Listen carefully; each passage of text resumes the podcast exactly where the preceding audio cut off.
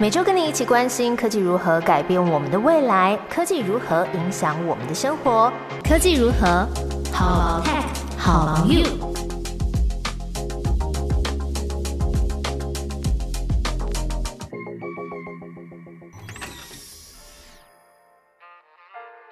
Hello，大家好，我是 Momo，在科技如何跟你分享科技新知，一起探讨生活中的科技大小事。这集要分享的是。Uber 推出了新的会员订阅制方案，台湾的厨余世界多，厨余机会是科技小救星吗？你是 Uber 的优享或是双享会员吗？呃，今天中午大家应该有陆续收到品牌的通知信，就是 Uber 他们整合了旗下搭车跟美食外送的服务，推出了全新的 Uber One 会员的订阅制方案。那用户呢，可以同时享用这两个平台的优惠。那简单快速来跟大家说一下有什么不同。首先是你的订单如果延迟送达，就是超过那个平台上面呃平台上面显示的时间呐，它会送三十元的 Uber Cash 让你下次折抵。还有呢，就是搭 Uber 会有九点五折的优惠。以及原本呢可以享有满额免运的绿色标签店家，全部都转换成金色的这个 Uber 图示。但这个我是觉得对消费者比较无感啦。那无论你原本呢是优享还是双享的这个方案的汇集，它都会自动呢转成这个 Uber One，提供月付一百二十元，那年缴的话是优惠一千两百元，也就是说每个月只要一百元的这个费用选择。但是呢，对一些精心算数学的这个折扣达人网友们，应该已经觉得不妙。因为如果你以前是双享方案的用户啊，你搭 Uber 是九折，可是呢，现在大家 Uber One 的乘车折扣都只有九点五折，而且呢，优步小黄、优快送，还有预约搭车，或是你搭到桃园机场要出国的这种行程的话呢，都没有办法享有这个九点五折的优惠。不过值得一提的是啊，Uber One 他们之前已经在美国、墨西哥、德国柏林、英国、加拿大、纽澳推出了。那台湾是全球第七个推出的市场，也是亚洲第一个首发之地。那官方是说，台湾的会员制度成效很好，而且呢，用户的这个外送经验使用上大概都是正面的评价。那根据平台统计啊，平均每单就是三十分钟就可以到达了，订单的完成率呢也高达百分之九十九，是这个 Uber 愿意在台湾拓展这个会员的重要基础。我觉得一方面应该是因为台湾真的也不大吧，然后摩托车的用户密度很高，那餐厅多，选择也多。可是呢，台湾的订阅费用啊，比起美国是有便宜一些。我看了一下之前二二零二一年底美国推出 Uber One 的那个新闻，他们大概每个月是九点九九美元，或者是一年九十九点九九美元的价格。好，相较台湾只要一百二，或是年缴是一千二。还没有使用过 Uber 会员方案的哦，听众也有一个月的免费试用，大家可以试好试满再来决定。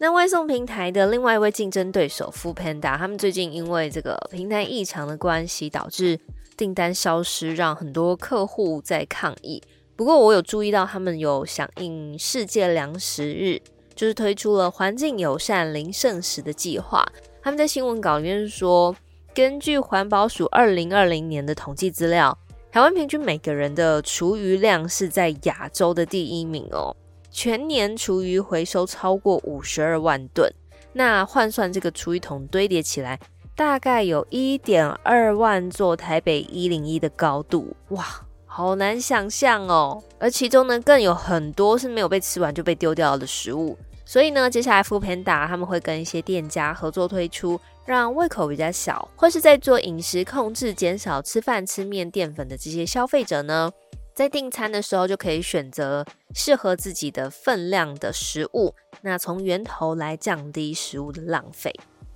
我通常都是收到外送的时候才大惊说：“呃，也太小份了吧，跟我心目中那个价位想象的分量不太一样。”但是真的没有想到说台湾人丢弃的厨余这么多。那最近还看到一个关于厨余的新闻，是说呃，有网友买厨余机给妈妈，那这样妈妈就不用每天为了那个厨余去追垃圾车。结果可能是太好用了吧，妈妈在跟邻居串门子的时候，聊到这个小孩的孝心，变成哎，隔壁邻居也天天拿厨余来他们家倒，整个傻眼。大家知道厨余机吗？我自己是没有用过啦，那也还没有看过周边有亲友买的，多半都是看到网红分享啊，还是比如说近期搬家的一些 YouTuber 开箱，才有看过使用起来的样子。那我 Google 了一下，台湾比较常见的厨余机，大概分成有生物分解型、干燥处理型，或是高温加热后粉碎型。那在跟大家聊这个厨余之前呢，我想要先分享一个观点，是来自科技大观园的一篇文章，讲到说，专门研究这个微生物的中研院院士、中心大学的土壤环境科学系的讲座教授杨秋忠，他用酵素来取代微生物的堆肥技术，它可以在三个小时之内呢，就取代这个传统两到四个月的堆肥，而且呢是没有污染的这个处理方式，也不会有恶臭。那杨教授说，大家把这个微生物想象成是军人在拿武器，那他们需要有适当的环境啊，还有设备装备才能够打仗分解，那也需要时间的作用。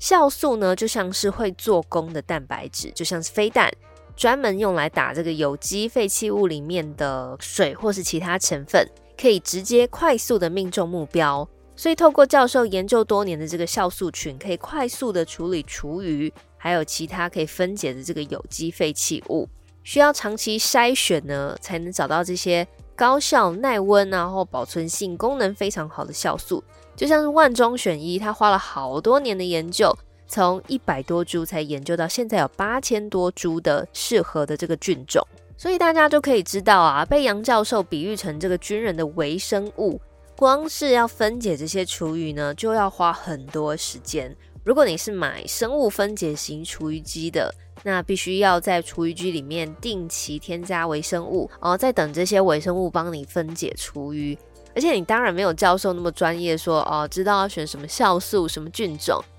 就看到一些网友说，在把处理过的那个厨余来当做，比如说盆栽啊，或是。种植的一些作物的肥料，结果一起发霉的，哎，更惨。那另外一种呢，叫做干燥处理型的厨余机，它是使用这种高温烘干的方式，降低剩食里面的水分。那烘过的样子啊，它会很像是肉松啊、咖啡粉啊，或者蒜片的那种集合体，是可以直接当做垃圾丢弃的。不过我这样形容，还会有人想要吃蒜片吗？Sorry。而先干燥后粉碎的这种厨余机呢，感觉好像比较有效率哈，因为它用两种方式。可是呢，也有网友说，就是运转的时候啊，那厨余机会很臭，打碎之后还有可能会扒锅，不好清的。或是像你有大骨啊、玉米梗、蛤蜊壳这种比较有分量的厨余，甚至有可能会刮伤你的厨余桶。这些厨余机，它们的价格从两千到两万都有诶。被刮伤，感觉就是会很心疼吧？那价差这么大，我觉得好像还是属于那种还可以观望一阵子的科技产品。大家有想要买吗？还是你听完这集已经被我灭火了呢？恭喜你省下两万块。好，那今天节目简单分享了 Uber 的新方案，还有分解厨余的科技小救星厨余机，就给大家参考参考喽。下个礼拜见，拜拜。